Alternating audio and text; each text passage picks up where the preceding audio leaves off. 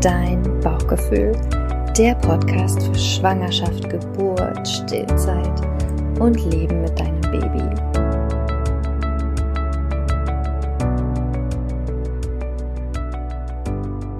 Hallo ihr Lieben, ich freue mich sehr, dass ihr heute wieder eingeschaltet habt. Und heute habe ich einen besonderen Gast, den ich zum ersten Mal live sehe, die liebe Gabriela. Wir kennen uns nur von Instagram, haben bisher nur geschrieben miteinander und ich habe sie heute in meinen Podcast eingeladen, weil ich das Thema so spannend finde und selbst auch noch gar nicht so viel darüber weiß und ich möchte gemeinsam mit euch lernen. Und Gabriela, ohne zu viel zu sagen, sag doch mal, was ist dein Thema, was ist dein Steckenpferd? Genau, erstmal vielen Dank für die Einladung. Wir waren ja heute super spontan. Mhm. Kann man ja mal verraten, ruhig.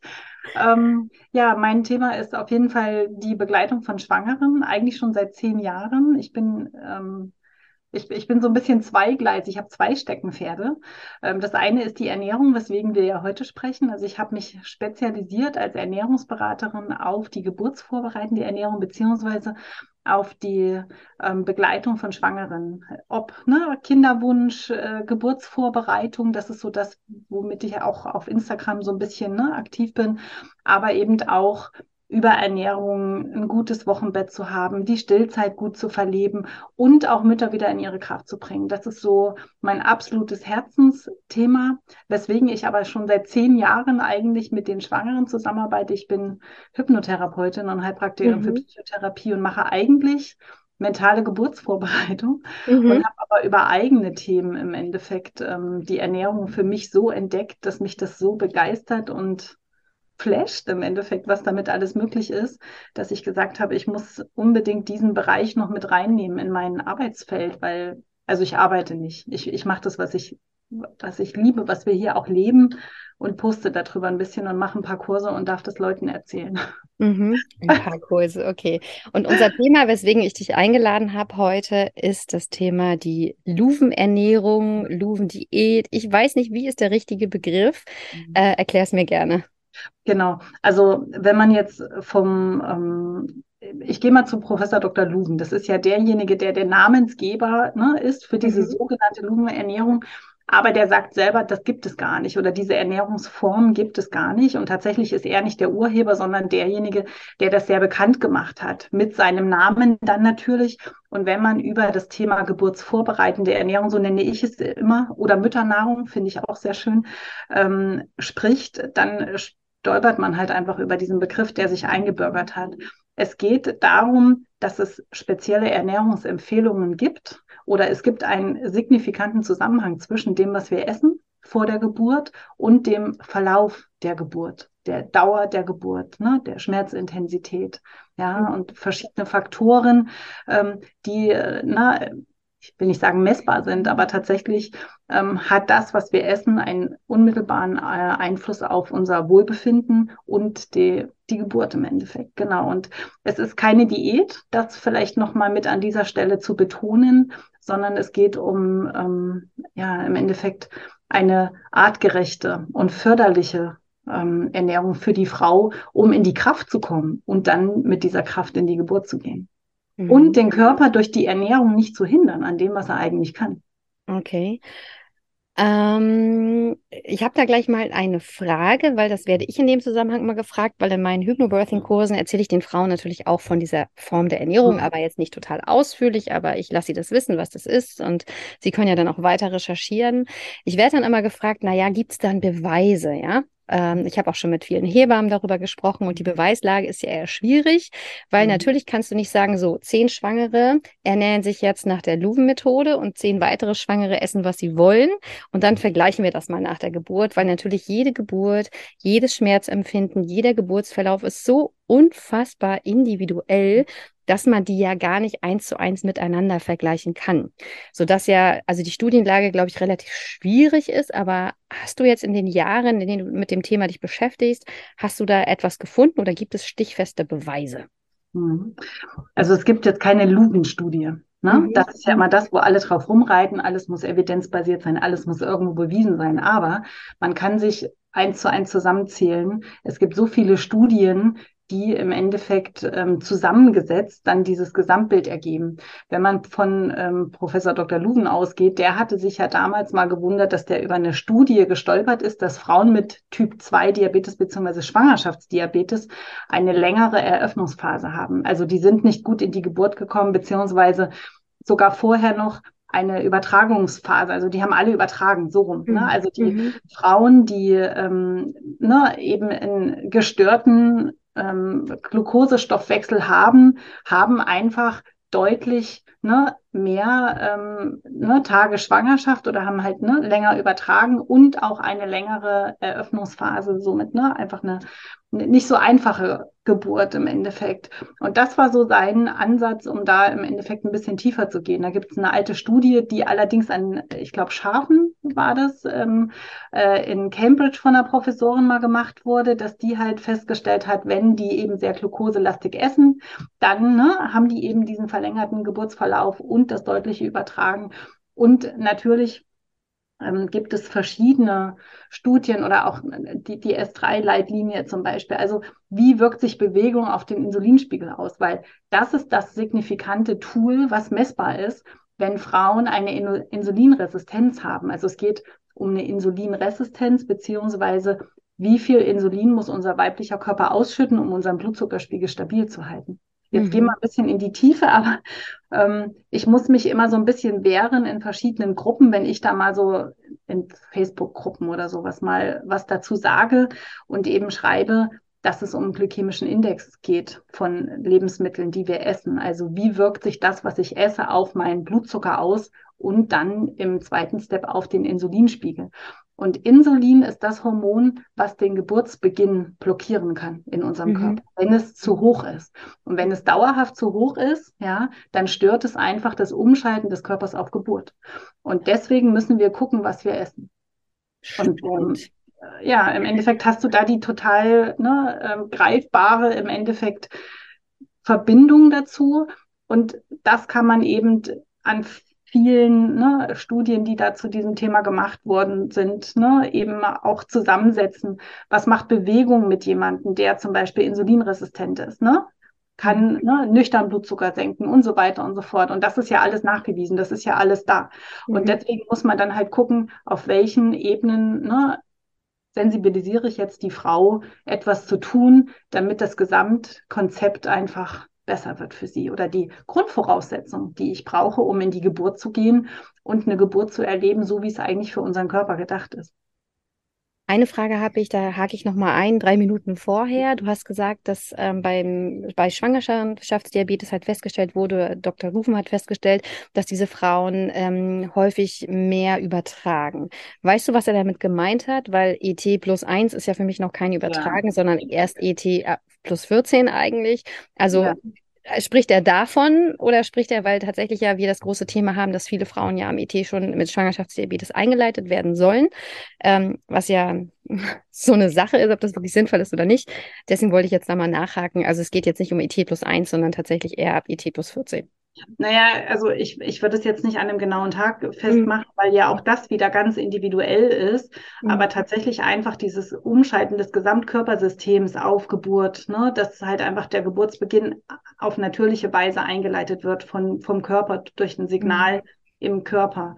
Ähm, die Studie war nicht von ihm, er ist über diese Studie gestolpert. Ne? Also er ist ne, darauf aufmerksam geworden, ne, dass Frauen eben mit, mit so einer ähm, Indikation eben ne, eher Probleme hatten, in den Geburtsverlauf einzusteigen auf natürlichem Wege. Ob das jetzt, ne, wie gesagt, bei ET plus 7 oder plus 14 ist, das kann ich dir tatsächlich nicht sagen. Aber ich Alles. denke, so habe ich es verstanden, geht es um das ne, Übertragen über das Natürliche, über den natürlichen Geburtszeitraum, wie wir im Hypnobirthing sagen, mhm. hinaus. Genau. Ja. Weil natürlich immer so, wenn ich darüber rede in meinem Kurs, die Frauen große Augen kriegen und alles sehen, auf was sie verzichten müssen, ja. Und ich denke mir halt, wenn wir jetzt gerade darüber reden und das mit diesem Geburtsbeginn, das war mir selbst bisher jetzt noch nicht klar, das ist ja wirklich ein ziemlich krasses Argument für diese Art der Ernährung, weil also wir Menschen brauchen ja immer einen gewissen Benefit, einen gewissen Wert, um zu sagen, okay, das mache ich jetzt, weil ich erhoffe mir oder ich es gibt die Wahrscheinlichkeit, dass und das, dass das dann, also ne, dass die Geburt auf jeden Fall natürlich losgeht in einem passenden Zeitraum, dass die Öffnungsphase kürzer ist und so. Ähm, das sind ja auf jeden Fall schon richtig gute Argumente, Gabriela, um die Frauen auch zu überzeugen, also vermeintlich zu verzichten, obwohl es ja eh also eine sehr gesunde Ernährung ist. Aber jetzt wollen wir natürlich von dir wissen, was ist es denn genau? Also was genau bedeutet diese Art der Ernährung? Kannst du ein bisschen was dazu sagen? Ähm, die Fragen sind immer so weit, dass ich, immer gucke, okay, wo, wo fange ich an? Ähm, erstmal ist es ein großes Thema, die Frauen zu motivieren. Du hast recht, definitiv. Und deswegen rödel ich immer weit vor der 34. bis 36. Woche, mhm. dass die mhm. Frauen damit anfangen, weil es kein leichter Schritt ist. Wenn ich ne, ganz normal mischköstlich esse und eben frühs mein Toast mit Marmelade habe und mittags die Nudeln ne, mit, mhm. keine Ahnung, Carbonara-Soße und Nachmittag die Kuchen und die Gummibärchen, weißt du wie? Mhm. Dann einfach höre, okay, und ab der 36. Woche darf ich das alles nicht mehr auf, ne, von jetzt auf gleich, ähm, ist es natürlich erstmal so der Mega-Verzicht, ne? dass man denkt, um Gottes Willen, das schaffe ich nicht. Oder ich habe jetzt zum Beispiel gerade erst äh, die Tage mit einer Frau gesprochen, die gesagt hat, ja, ich würde gerne auch eher schon mit dem Kurs starten, aber wir fahren jetzt noch nach Italien und ich möchte da einfach frei sein und, und, und genießen. So. Und von daher ähm, kann ich immer sagen, wenn man sich richtig mit dem Thema beschäftigt, und deswegen biete ich meinen Kurs an, um alle Aspekte zu beleuchten, was kann ich tun und worauf kann ich achten in meinem Ernährungsalltag, damit ich es leichtfüßig einweben kann, ohne mhm. dass es mir großen Stress macht und ich eben diesen riesen Verzicht spüre und der auf meinen Schultern lastet und ich immer denke, oh, ne, Essen macht gar keinen Spaß mehr und es ist eigentlich nur noch anstrengend. Mhm. Ähm, ich sag mal, die, die Grundempfehlung ist kein Zucker und kein Weißmehl. Aber ich kann immer sagen, es gibt mindestens acht, eigentlich zehn Faktoren, die auf den Insulinspiegel, wenn man es jetzt mal runterbricht oder sagt, okay, wir gucken uns zehn Faktoren an, was mhm. kann ich beeinflussen und wie kann ich die ein bisschen spielerisch, heute passt es mal nicht, dass ich vielleicht, ich bin eingeladen, ja, bei Mama und Mama weigert sich Vollkornnudeln zu machen. Dann esse ich heute da mit, ohne mich zu ärgern, weiß aber dann, ich bewege mich danach. Also ich packe dann Mama ein und meine vielleicht Kinder, die ich schon habe, und wir gehen eine halbe Stunde um den Block. Dann mhm. weiß ich, okay, damit kappe ich die Insulinspitze, die eigentlich auf so ein ne, Nudelgericht folgen würde, wenn es nicht zum Beispiel mit verschiedenen Faktoren noch kombiniert wurde. Ich muss Kohlenhydrate einbetten. Also es geht darum, einfache Kohlenhydrate, alles, was schnell Glucose ins Blut schiebt, zu vermeiden, damit der Blutzuckerspiegel ne, eine schöne, stabile ne, Konsistenz hat, um einfach diese Insulinspitzen, die darauf folgen würden, wenn ich jetzt ne, übelst cheate, so gesagt, zu vermeiden. Also es geht darum, das zu essen oder das zu tun, dass ich einen relativ stabilen Blutzuckerspiegel habe und eben Insulinspitzen vermeiden kann. Und damit kann ich ja zum Beispiel auch, ähm, oder das kann ich auch eben über Bewegung, über Schlaf, über Reihenfolge, über Kombination der Lebensmittel, über gewisse Gewürze. Also es, es gibt viele Faktoren. Und wenn ich die kenne, dann kann ich es mir so gestalten, dass es auch mehr erlaubt ist als das, was man jetzt überall so liest. Ne? Mhm. Also keine Kartoffeln, keine gekochten Möhren, keine Mango, keine Wassermelone. Da kann ich immer nur sagen, nein. Aber klug kombiniert, klug in der Reihenfolge oder eben Nebenfaktoren wie Spaziergang oder es macht eben, dafür, also wenn ich jetzt zum Beispiel nur fünf Stunden schlafe in der Nacht, ja, mhm. dann habe ich schon eine ganz andere Hormonlage für meinen Appetit zum Beispiel oder für mein Sättigungsgefühl. Ja, und dann bin ich natürlich am nächsten Tag immer ständig am Suchen und mein Körper will die ganze Zeit schnelle Energie zum Beispiel. Ne? Also einfach eine ganzheitliche Betrachtung dessen, wie ich esse und ne, was ich esse, um einfach da den Körper zu unterstützen und auch langfristig gesehen eine schöne gesunde Essensroutine zu etablieren, weil das ist ja auch das, was ich immer sage. Es geht ja nicht nur um die Geburt. Es geht um eine Schwangerschaft, da wird ein Kind gebildet. Ein Kind entsteht und das braucht, und ich sage es immer in jedem Interview oder auch in jedem Kurs, das braucht die allerbesten Baumaterialien. Das ja, sage ich auch immer, Gabriele. Ja, vor, dein Baby ist ein Haus und das wird jetzt gebaut und du musst deinem Körper die besten Baustoffe zur Verfügung stellen, damit dein Baby einfach optimal gebaut wird. Und, ja, und wenn du, wenn du beim Discounter einkaufst, dann kommt halt nur ne, das raus, was du reinsteckst. Und, hm, und deswegen sage ich, fangt ab der Empfängnis an, fangt ab Kinderwunsch an. Mhm. Oder Ne, also ich kriege immer so viele Anfragen, ja, ich bin ja noch in der 20. Woche oder ne, wie auch immer, ich wollte mich nur mal informieren, wo ich immer sage, komm jetzt rein in den Kurs, informiere dich und setze das um, was für dich jetzt möglich ist, stückchenweise. Natürlich sind die letzten Wochen vor der Geburt relevant mhm. für den unmittelbaren Einfluss auf die Geburt. Aber ich habe es schon umgedreht eigentlich in meinen Beratungen, dass ich sage, wir kümmern uns um ordentliche Baustoffe fürs Kind oder über eine ähm, Ernährung, die Mama und Kind zuträglich ist. Und als positiven Nebeneffekt hat es auch noch eine förderliche Wirkung auf die Geburt. Weißt du wie?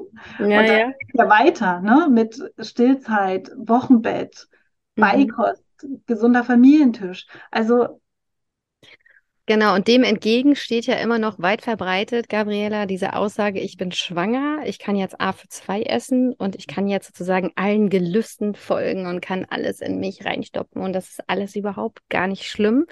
Wo ich inzwischen aber jetzt auch schon weiß mit der Jahre, also mit den Jahren meiner Erfahrung, dass sozusagen diese Gelüste ja eigentlich gar nicht von der Natur vorgesehen sind. Und wenn wir diese Heißhungergelüste haben, ne, also ich meine Gurke mit Sahne oder was es da alles so gibt, das hatte ich persönlich nie. Aber es gibt ja so Schwangere oder zumindest medial wird das auch so gepusht, ne, dass du ja. auch äh, Schokocreme isst mit saurer Gurke und sowas, dass da eigentlich immer ein Mangel dahinter steckt. Ja, also immer ein Nährstoffmangel, wenn du diese Gelüste hast und dass, wenn du das hast, du eigentlich erstmal achtsam sein müsst und gucken, okay, stopp, stopp, stopp, was ist hier los? Ich muss mal checken, was für Nährstoffmangel ich habe, anstatt das einfach reinzufressen. Und ich bin auch niemand, die sagt, okay, du darfst nur zwischen 8 und 12 Kilo zunehmen. Also mal von der Gewichtszunahme mal ganz abgesehen. Weil das finde ich so gerade beim Frauenarzt, wirst du auf diese Waage gestellt und dann kriegst du ein Du-Du.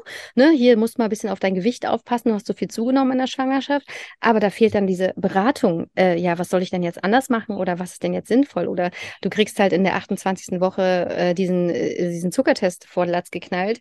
Aber egal wie das Ergebnis ausfällt, eine Beratung kriegst du in diesem Sinne auch nicht, was ja. du tun kannst. Oder auch schon viel früher müsste es ja eigentlich das Thema sein, vor der 28. Woche mit den Schwangeren darüber zu sprechen, hey, wo macht es denn Sinn, darauf zu achten, dass du erst gar nicht ähm, einen Schwangerschaftsdiabetes bekommst. Ne, mhm. Ne, da fehlt einfach so viel Aufklärung auch jetzt in, im System grundsätzlich. Aber ja, gerade so, ne, Schwangere denken halt oft, okay, ich bin jetzt schwanger, ich kann jetzt alles in mich reinstopfen. Und so wie du sagst, oder wie wir sagen, darfst du dir die Frage stellen, welchen Baustoff gebe ich meinem Körper, um eben mein Baby zu bauen. Ne? Und deswegen mhm. natürlich total sinnvoll, Gabriela, nicht erst in der 34., 35., 36. Woche anfangen, sich damit zu befassen. Ernährung ist in der ganzen Schwangerschaft wichtig und so wie du sagst, eigentlich auch schon in der Empfängniszeit, weil auch da, wenn das Baby gezeugt wird, geben wir schon ganz viel mit. Ja. Was vielleicht auch nicht so optimal ähm, sein kann für den Verlauf der Schwangerschaft, für die Geburt oder überhaupt für die, also die ganze Konsistenz des Babys. Genau. Also wichtiger Aspekt, den du jetzt gerade auch angesprochen hast, ähm, dieses Essen für zwei, Nährstoffe für zwei. Nicht jeder Nährstoff verdoppelt sich ne, in der mhm. oder in der erforderlichen Menge, aber man kann schon sagen, dass die Nährstoffdichte deutlich erhöht sein muss, mhm. damit Mama und Kind wirklich gut versorgt sind. Und das ist ja das, meine eigene Geschichte. Ich habe in beiden Schwangerschaften mein letztes Hemd gegeben, so gesagt. Also ich habe Raubbau an meinem eigenen Körper betrieben, ja. Und ne, Zähne, Haare, Bindegewebe, das sind ja alles die Mineralstoffdepots, die basischen Mineralstoffdepots. Und Zucker muss verstoffwechselt werden mit basischen Mineralstoffen, ja. Und ne, also da sind wir ja schon dran, wenn man jetzt sagt, Zucker ist Nährstoffräuber Nummer eins. Und also ein Brötchen, ein weißes Brötchen, wenn ich das lang genug kaue, wird ja im Mund schon anverdaut in, ne? Also das wird ja auch Zucker im Endeffekt. Mhm. Also alles, was wir essen, ne, ähm, was eben schnell leicht ne, ähm, Glucose freisetzt, so gesagt, ne, das wird ja ganz schnell Zucker. Und dann habe ich natürlich da auch diesen, diesen Sauger, diesen Blutsauger, diesen Nährstoffräuber im Endeffekt.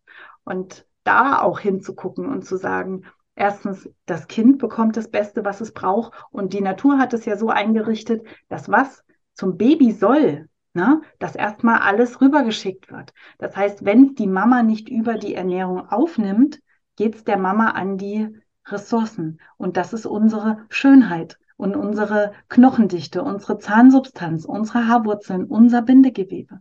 Und spätestens dann werden die Frauen hellhörig und sagen, oh, okay, ja, also ich habe jetzt gerade erst wieder eine ganz tolle Beratung gehabt, ähm, die Tage für eine Stillmama, die hat sehr eng aufeinanderliegend ähm, äh, Babys bekommen und hat gesagt, ich bin wie ein ausgesaugter ne, Körper, es ist nichts mehr da an Kraft und Ressource und die Haare liegen nur in der Bürste und ne, die Zähne knirscheln und mir ist ein Zahn abgebrochen, wo ich denke, oh krass, ne, da ist schon richtig da, da, ist schon richtig der Boden erreicht bei der Mama und es muss so viel aufgefüllt werden. Und das muss gar nicht sein. Also eine ganz deutliche Aufklärung fehlt da mhm. über die Wichtigkeit dieses Aspektes. Es ist nur ein Baustein. Ne? Gerade wir auch in der mentalen Geburtsvorbereitung wissen, auch wir sind ein Baustein eines, ne, eines Gesamt, einer Gesamtreise im Endeffekt. Aber trotzdem sind wir das, was wir essen. Und wenn wir das essen und danach müde werden, dann habe ich das Falsche gegessen. Wenn ich aber was esse, was mich energetisiert und versorgt und nährt und ich danach nicht das Suchegefühl bekomme und ich denke, hm, irgendwas brauche ich noch, sondern so ein zufriedenes, mm, ne? das war jetzt wirklich gut, dann habe ich es richtig gemacht. Und das dürfte jeden Tag sein. Und wir sind aber gar nicht mehr in der Lage, intuitiv wahrzunehmen, was braucht denn eigentlich der Körper. Es sei denn, der muss sich dann wirklich in seiner Not melden mit solchen Gelüsten, wenn wirklich richtig was fehlt. Und der Körper dann sagt, ich brauche jetzt sofort was Saures, was Salziges oder Schokolade ist meistens Magnesium zum Beispiel. Mhm, mhm. und ja, da kann man wirklich sehr, sehr viel machen, aber auch angemerkt, es geht nicht von heute auf morgen. Nee, ja. logisch, ne? das, das ist ganz klar.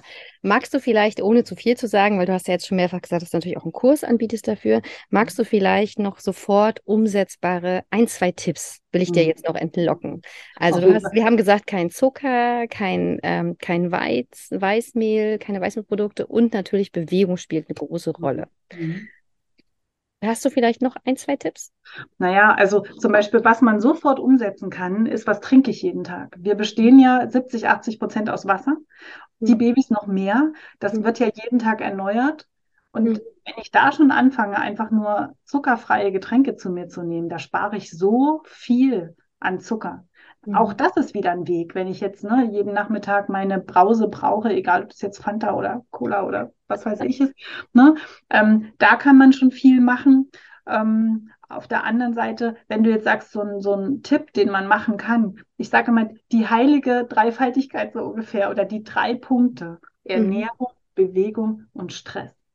Mhm. Es macht einen Unterschied, wenn ich einen Kuchen esse in einer chilligen Atmosphäre, wo ich mich wohlfühle und Zeit habe, oder wenn ich es gestresst an einem Nachmittag mache, wo ich auf der Arbeit bin.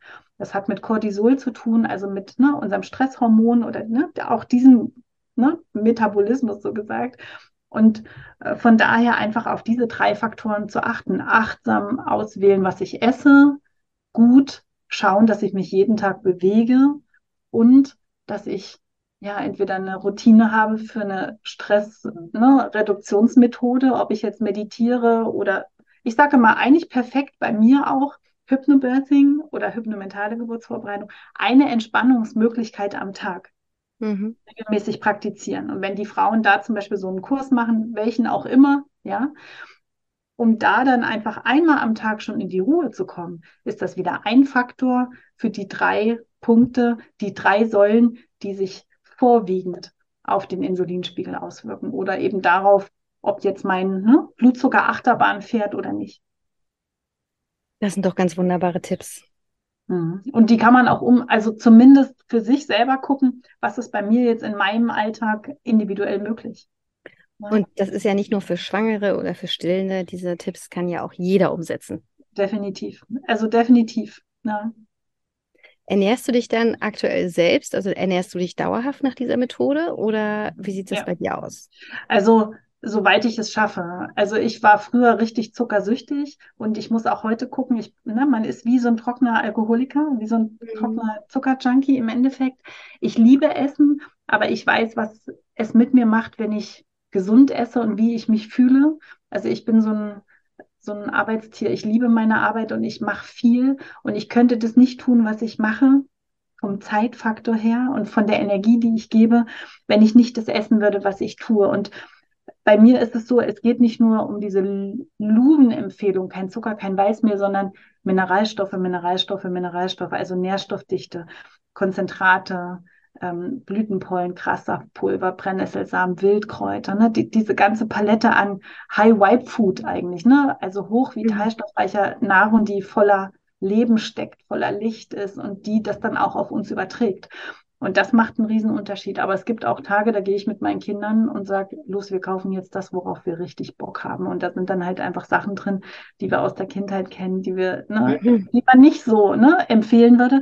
Aber das finde ich gesund und richtig, weil es einfach dieses Überangebot gibt von diesen ganzen Sachen, die uns, ich sag mal, ne, verführen. Und wenn wir das die ganze Zeit total meiden, dann kriegt man irgendwie so Cravings da drauf. Und ne, also das gesunde Maß zu halten, ist schwer. Aber wenn man so 80, 20, sage ich immer, mhm. regelt, äh, mhm. auch als Entspannung für die Frauen einfach. Es ist toll, wenn man sagt, ich gönne mir das jetzt und ich mache das mit Spaß und jetzt schmeckt mir das und von mir aus esse ich jetzt zwei Stück Sahnetorte und das genieße ich jetzt richtig. Und morgen früh mache ich mir wieder mein Porridge oder mein, mein Rührei mit Avocado und, und Hanfsamen oder was weiß ich, weißt du wie? Ja. Also entspannt trotzdem dabei sein und die Freude nicht verlieren am Essen. Und deine Kinder ernährst du auch so, also deine ganze Familie oder?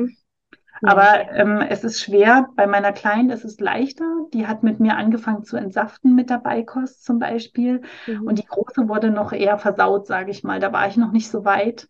Und ähm, das ist vielleicht auch ganz wichtig. Die ersten tausend Tage für das mhm. Kind mhm. sind entscheidend für die Präferenzen, für die Ernährung im späteren Leben. Also die Zeit im Mutterleib und die ersten beiden Lebensjahre. Und das, was die da bekommen, das ist entscheidend für Disposition für Erkrankungen, aber eben auch für Ernährungsvorlieben. Greife ich zum gesunden, nährenden oder greife ich eher zu dem Mistkram, der uns eher die Energie zieht und den Körper degeneriert im Endeffekt. Und äh, von daher, je früher wir damit selber anfangen und das auch vorleben, na, umso besser können wir die Weichen stellen für die Kinder. Und ich versuche es, aber auch bei den Kindern, wie gesagt, wenn die im System drinne sind, ja, mhm. dann ähm, ist es manchmal sehr, sehr schwer. Also meine Kinder tauschen auch Brote teilweise in der Schule, ne? Mhm. Ne, ich backe hier selber glutenfrei, bio, selbst gemahlen und sonst was. Und dann erzählt sie mir, ja, ich habe mein Brot heute hm, hm, gegeben, die hat den Käsebrötchen vom Bäcker mit, wo ich so denke, aha. ne? Aber dann ist das halt so, dann gibt es das zu Hause halt. Ne? Mhm. Und man muss es irgendwie ausgleichen. Also es ja. ist nicht ganz so einfach. Ach, Gabriela, vielen, vielen Dank. Ich habe ein bisschen mehr verstanden zum Thema Luvenernährung und ich hoffe ihr auch. Ich werde natürlich alle Informationen zu Gabriela unter dieser Podcast-Folge verlinken. Und ich glaube, wir würden uns sehr, sehr freuen, wenn ihr da in das Thema tiefer einsteigt und Lust habt, euch damit zu befassen. Egal ob Schwangerschaft, Stillzeit, einfach ja grundsätzlich äh, klingt das nach einer sehr gesunden Ernährungsform, Gabriela. Vielen Dank, dass du heute da warst und ja, bis ganz bald. Tschüss. Bis ganz bald. Tschüss. Vielen Dank, dass du zugehört hast. Du findest mich unter dein Bauchgefühl bei Instagram. Ich werde dir das auch nochmal in die Show Notes schreiben und würde mich riesig freuen, wenn wir gemeinsam in einen Austausch gehen könnten. Also vielleicht hast du auch so eine Geschichte zu erzählen. Vielleicht hast du auch schon mal in deinem Leben so ein intensives Erlebnis gehabt mit deinem Bauchgefühl, mit deiner Intuition und bist dieser vielleicht sogar etwas früher als ich, nicht erst mit Mitte 30, gefolgt. Also immer her damit, schreib mir eine Mail, schreib mir bei Instagram. Ich freue mich sehr, mit dir in Austausch zu gehen. Bis dahin, alles Liebe, deine Cindy.